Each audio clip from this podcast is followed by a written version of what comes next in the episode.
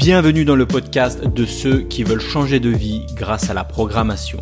Je partage avec toi des astuces pour mieux apprendre à coder, des conseils pour trouver plus de missions, pour devenir freelance et digital nomade, des idées pour vivre différemment, pour vivre selon tes propres choix. Le podcast est disponible sur toutes les plateformes. Pense à t'abonner pour ne rien rater.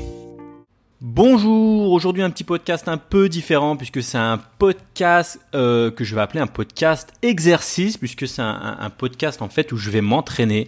Alors je suis désolé de te faire, te faire euh, comment dire, de, faire euh, participer à, mes exercices, mais je suis tombé sur un, podcast de, Jean Rivière. Je sais pas si tu connais Jean Rivière, un marketeur, un, quelqu'un qui bosse dans, dans, le web marketing. Et j'écoutais un de ses podcasts et il disait que c'est très important de faire du contenu de temps en temps de faire du contenu qui n'est pas préparé, qui, qui sort un peu directement de, de ton cerveau.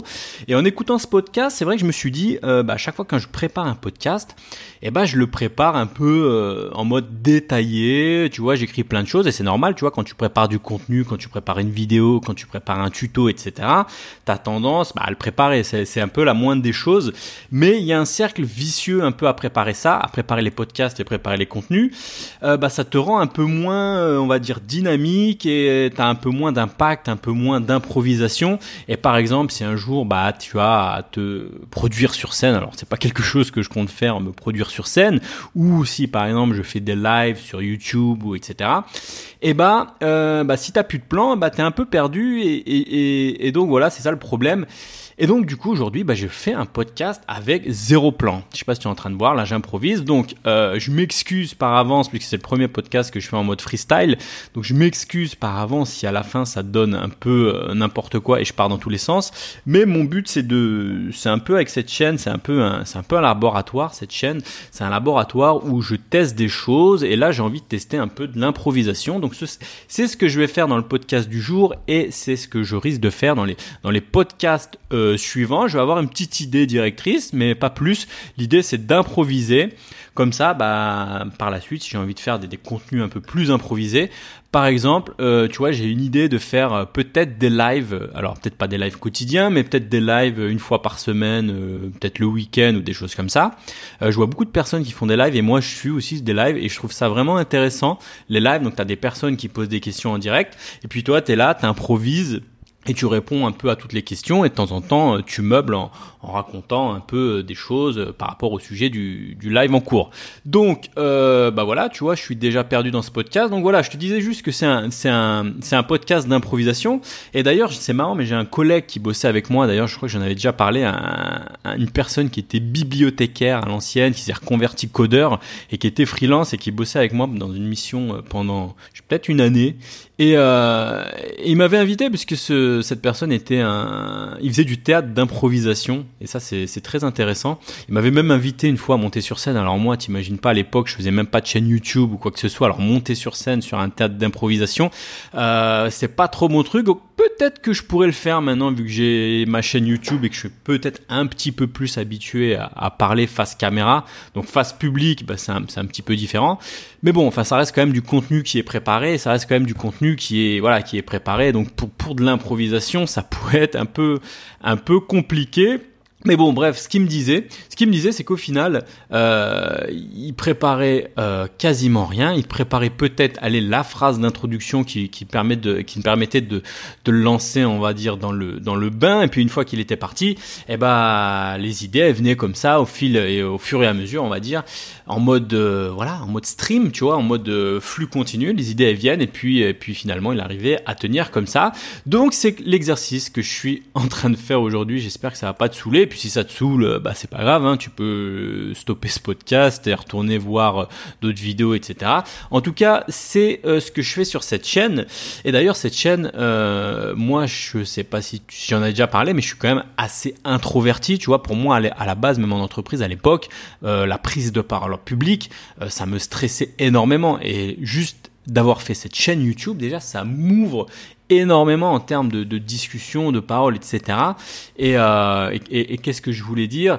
Euh, Je sais pas, tu as peut-être déjà connu ça aussi toi de ton côté. Tu sais, quand tu es en entreprise, alors peut-être que tu es euh, très extraverti et dans ce cas-là, il n'y a pas de problème. Mais si tu es un petit peu introverti, euh, moi j'ai connu des périodes où j'étais en entreprise Et tu sais, parfois on faisait des réunions. Alors vers la fin, ça allait beaucoup mieux parce que j'avais beaucoup plus confiance. Mais quand j'ai débuté, j'étais vraiment euh, stressé. Tu sais, quand tu faisais des, réunions et euh, tu sais, parfois tu fais des réunions et puis t'as des, parfois tu as trois quatre personnes, c'est tes collègues, ça va. Mais parfois tu fais des réunions avec euh, 5, 10, parfois même 15 personnes. Moi, ça m'est arrivé une fois euh, d'être en stress de malade puisque j'arrivais dans, dans une réunion. Je me rappelle, on m'avait en plus même pas prévenu. Tu sais, on m'a dit ouais, il y a une réunion avec telle boîte et c'est une grosse boîte euh, de, de, finances, enfin bref. Et le jour où je me pointe à la réunion, je pensais qu'on était 4-5, et là on arrive dans une grande salle à la défense, au, 40e étage, avec toute la vue sur la défense, tu vois.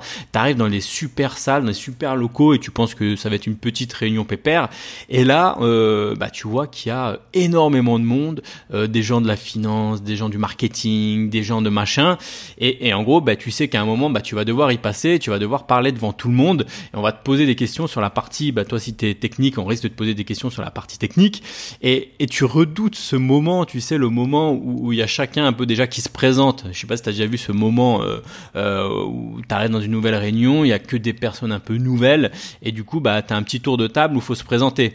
Bon, alors ça, en règle générale, parfois ça passe, parfois c'est pas trop stressant, mais tu sais, tu, vois le, on va dire, c'est comme si on te passait le micro de table en table et tu sens que le micro arrive vers toi et tu sens que ça va être à ton tour de parler et, plus le truc arrive, tu sais, plus t'as la, t'as la pression qui arrive, plus tu, t'as les moins moites, plus tu sens que tu vas devoir parler et tu sens que tu vas devoir euh, bégayer, tu vois, tu, tu, tu stresses. Enfin, je sais pas, moi personnellement, euh, tu vois, j'ai pas honte à le dire, je te le dis, moi ça m'est arrivé de stresser. Tu sais, beaucoup de gens me voient comme ça avec une chaîne YouTube, avec un en mode ah ouais c'est cool lui il a pas peur de la caméra il a pas peur de, tout ça mais en vrai c'est c'est hyper euh, c'est hyper stressant quand tu passes euh, voilà dans, dans, les réunions euh, des choses comme ça. D'ailleurs tiens ça me fait penser tu sais je suis un peu en mode freestyle du coup ça me fait penser la première fois où j'étais passé devant une caméra on va dire hors d'une caméra en mode famille. Je me rappelle je crois que c'était c'était à l'école je sais plus c'était en, en DUT je crois peut-être ou un truc comme ça. Et il y avait un prof de français qui qui qui voulait nous faire un petit exercice que chacun devant la caméra à répondre à des questions un peu euh, improvisées, tu vois. Il nous avait posé des questions, euh, des questions en mode euh, euh, ouais, un peu au hasard, il fallait répondre un peu sur le vif, tu vois.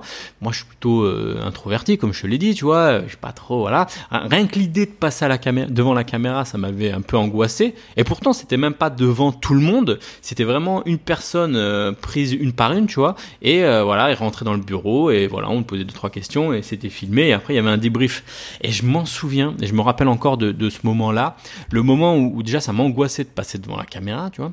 Et le moment où je suis passé devant la caméra donc le prof commence à parler puis me pose une question. Et là, je bug mais total tu vois. Genre la question euh, impossible de la comprendre euh, tu vois t'es là t'es en mode bug total tu vois.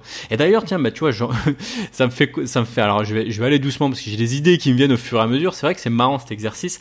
Alors je vais essayer de reprendre le fil. Donc le prof qui me disait donc euh, qui m'avait fait passer devant cet entretien ça m'a fait complètement bugger. J'avais j'avais bafouillé j'avais même pas pu même pas pu répondre. Vraiment tu te sens tu te sens tétanisé t'as pu tu perds tes moyens en fait tout simplement. Et ça me fait penser c'est marrant cet exercice tu vois, t'as les idées qui te viennent au fur et à mesure. Et ça me fait penser à un entretien que j'ai passé comme ça.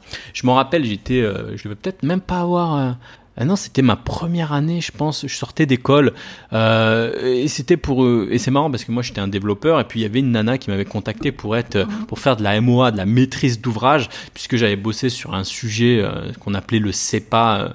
Euh, j'avais fait un mémoire de fin d'année qui, parlait du CEPA. Donc c'était un CEPA, c'était pour tous les les moyens de paiement, carte bancaire, etc. Virement euh, au niveau européen. C'était une norme européenne. C'était très demandé à l'époque. C'était en je crois 2007-2008. J'avais fait un mémoire de, fin d'année là-dessus. Et du coup, bah, la nana m'avait contacté, elle m'a dit ouais, votre profil m'intéresse, ça va être, ça va être génial. Euh, je vais vous présenter une nana du, je crois que c'était au Crédit Agricole et tout, tu vois.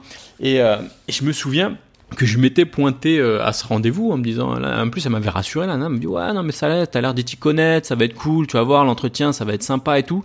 Et là j'arrive, j'arrive en entretien entretien, maîtrise d'ouvrage, tu vois, c'est pas un truc technique, tu vois, c'est de la maîtrise d'ouvrage, donc on te parle de plutôt de termes business, euh, etc.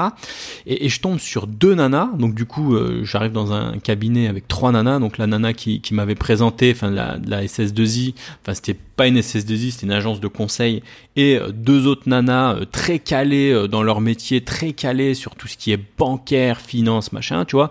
Toi, t'arrives un peu avec ton background technique, avec une petite composante, on va dire métier, business autour de... Parce que tu as fait un mémoire de fin d'études là-dessus, mais qui est, qui est resté quand même technique, tu vois.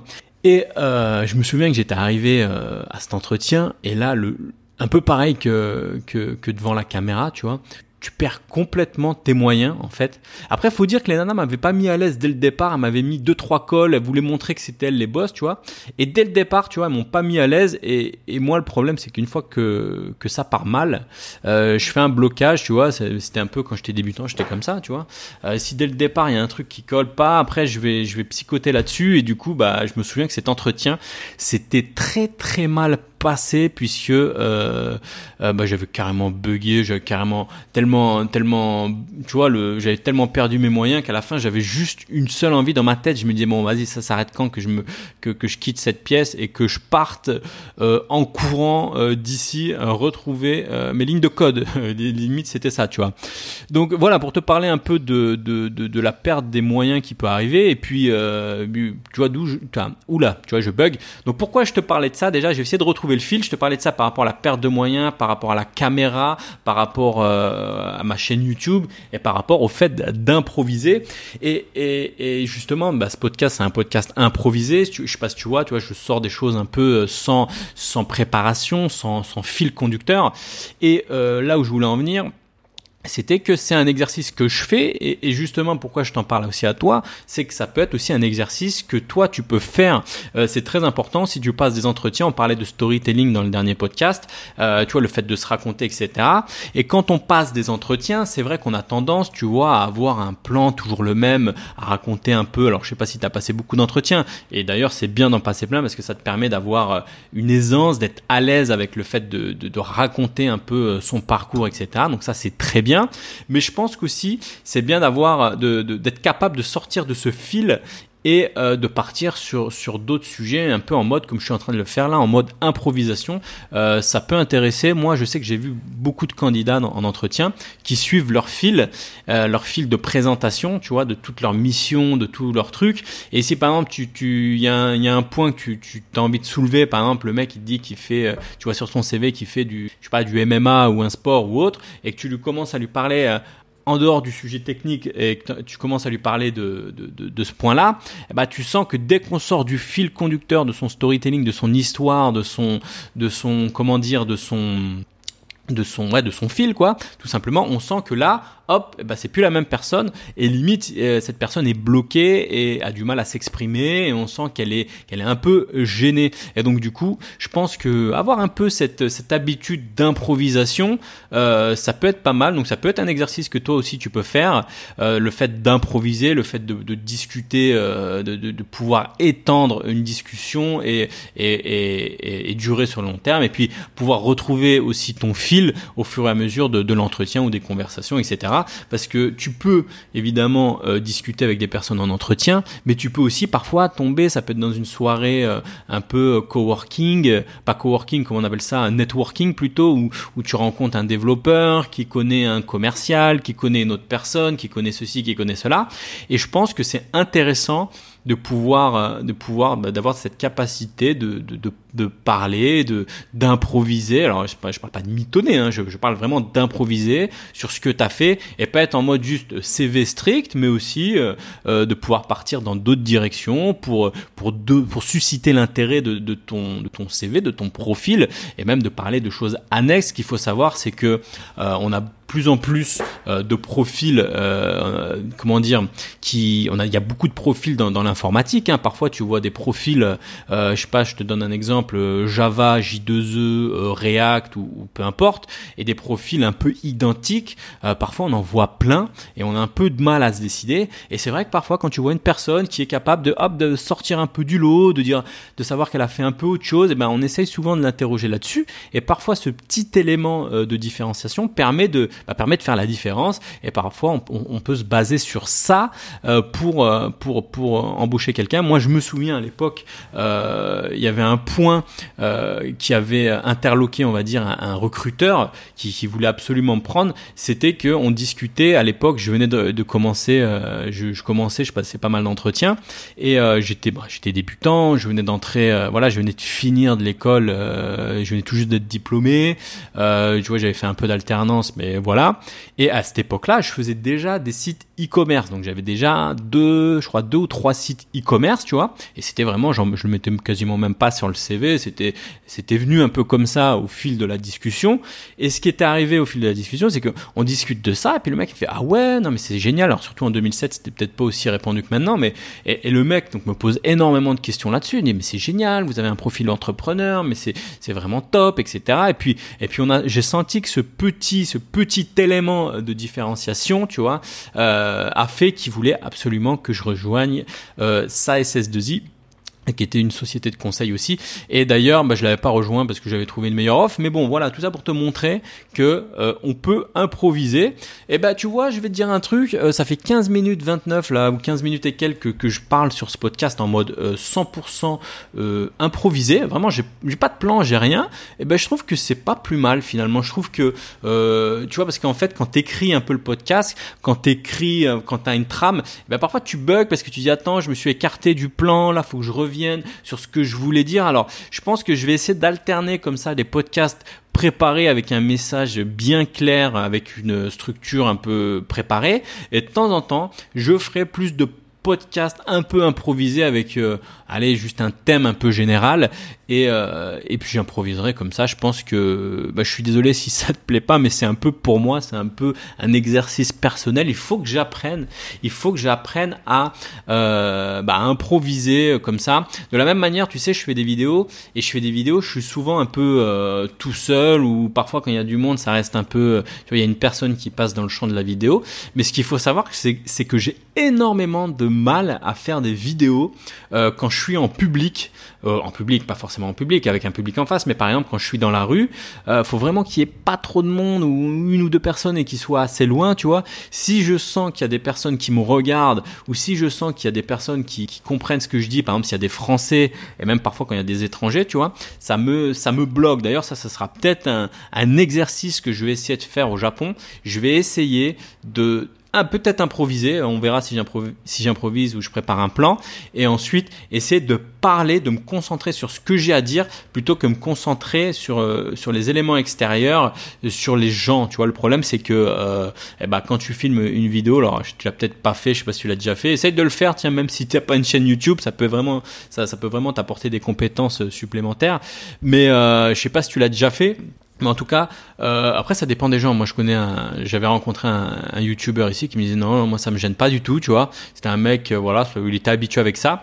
Et, euh, et je sais que moi c'est pas du tout mon cas, ça me gêne. D'ailleurs il y a pas longtemps j'ai même rencontré un, ben, j'en ai déjà parlé, Christopher Van Gen qui a une chaîne qui parle d'immobilier, qui a plus de 80 000 abonnés, tu vois, sur sa chaîne d'immobilier. D'ailleurs si t'es intéressé par l'immobilier, je t'invite vraiment à aller suivre ce qu'il fait. Le mec est bon dans son domaine. Si si, toi l'immobilier ça, t'intéresse, va voir la chaîne de Christopher Wangen. Il vend des formations derrière tout ça, mais euh, même le contenu qu'il propose, c'est du, contenu d'excellente qualité. Et, donc je parlais avec lui, on avait dîné, on avait dîné ensemble ici à Bali puisqu'il est, de passage à Bali. Euh, et lui, il, perd, lui, alors lui, ça le gêne pas. Je le vois, il fait ses stories. Même moi, les stories parfois sur Instagram. Je sais pas si tu me suis sur Instagram, tu vois, je fais des stories, mais ça reste des petites stories, voilà, en mode, euh, tu vois, quand il y a pas trop de monde euh, alors lui, alors pas du tout, lui, il arrive à faire ses stories comme ça en mode euh, ah voilà, j'aimerais bien avoir cette aisance. Enfin bref, voilà, je te parle de, de ça parce que euh, parce que bah voilà, pour te montrer qu'il y a des personnes qui sont plutôt introverti comme moi. Puis lui, par exemple, il a l'air assez extraverti, il a la communication facile, le regard des autres, ça le gêne pas. Et bah, c'est quelque chose, c'est des compétences que, j'aimerais bien aussi acquérir. D'ailleurs, toi, euh, s'il y a des compétences que tu souhaites acquérir, on va dire, à travers d'autres personnes, c'est très très important.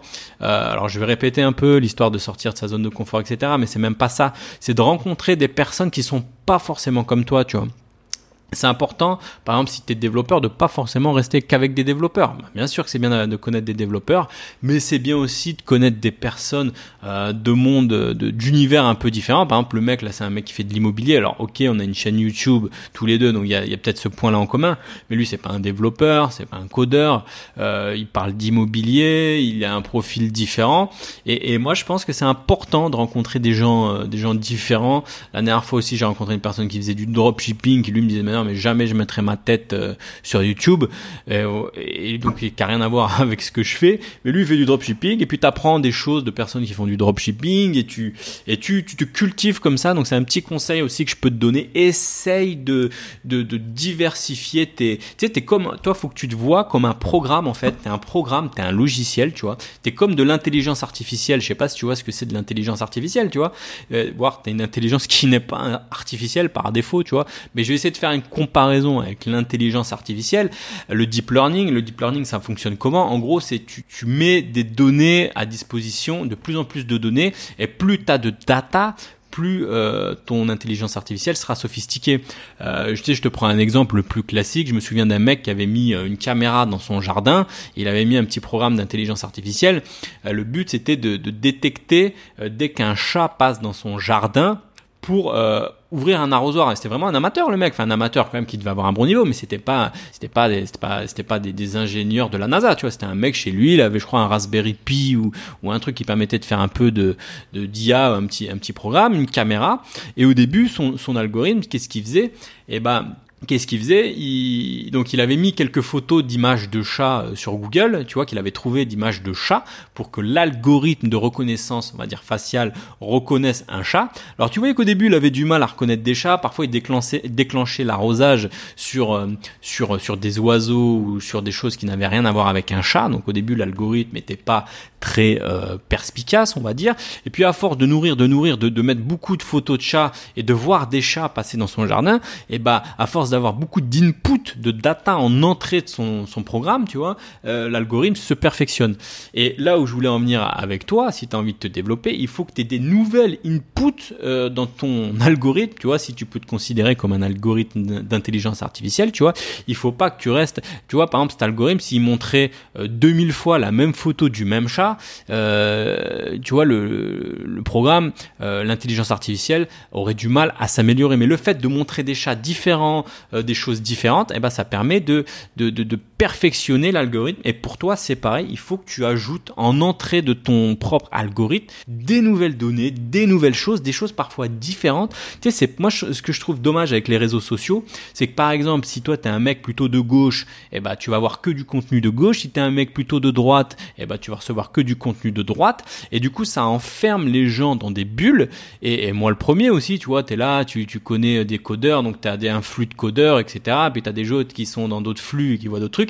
Et moi, je pense que c'est mauvais. Je pense que pour nourrir un peu notre propre algorithme, notre propre intelligence artificielle, entre guillemets, parce qu'on a une vraie intelligence, tu vois, il faut des inputs, il faut des data, excuse-moi, et il faut avoir des datas euh, un peu contradictoires, un peu différentes, tu vois. Je pense que c'est bien de lire du contenu de droite, de temps en temps du contenu de gauche, voire même du contenu d'extrême droite, pourquoi pas, même si tu n'adhères pas à ces idées, ça te permet de, nourrir un peu, de comprendre ce qui se passe, ça te permet de, de, de nourrir ton propre algorithme. Enfin bref, voilà, tu vois, je suis parti un peu dans tous les sens et je vois que ça fait 22 minutes. Bah mine de rien, ça me plaît bien cet exercice. Tu me diras, n'hésite pas à me dire si, si ce que t'en penses, tu vois, de ce, petit exercice d'improvisation.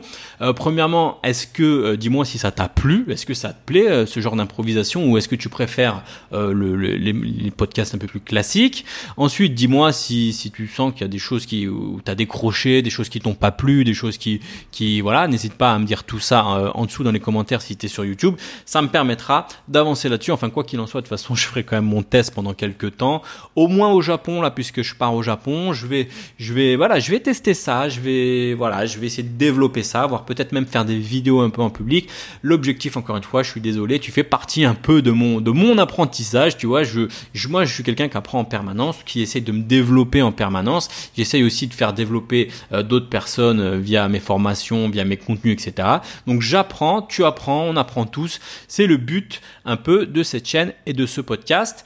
Voilà, bah, je pense qu'on arrive à la fin de ce podcast. Euh, bah, je, vais, je vais terminer ici. Je te dis à bientôt pour les prochains podcasts, sûrement au Japon et les prochaines vidéos au Japon. Je te remercie de m'avoir écouté.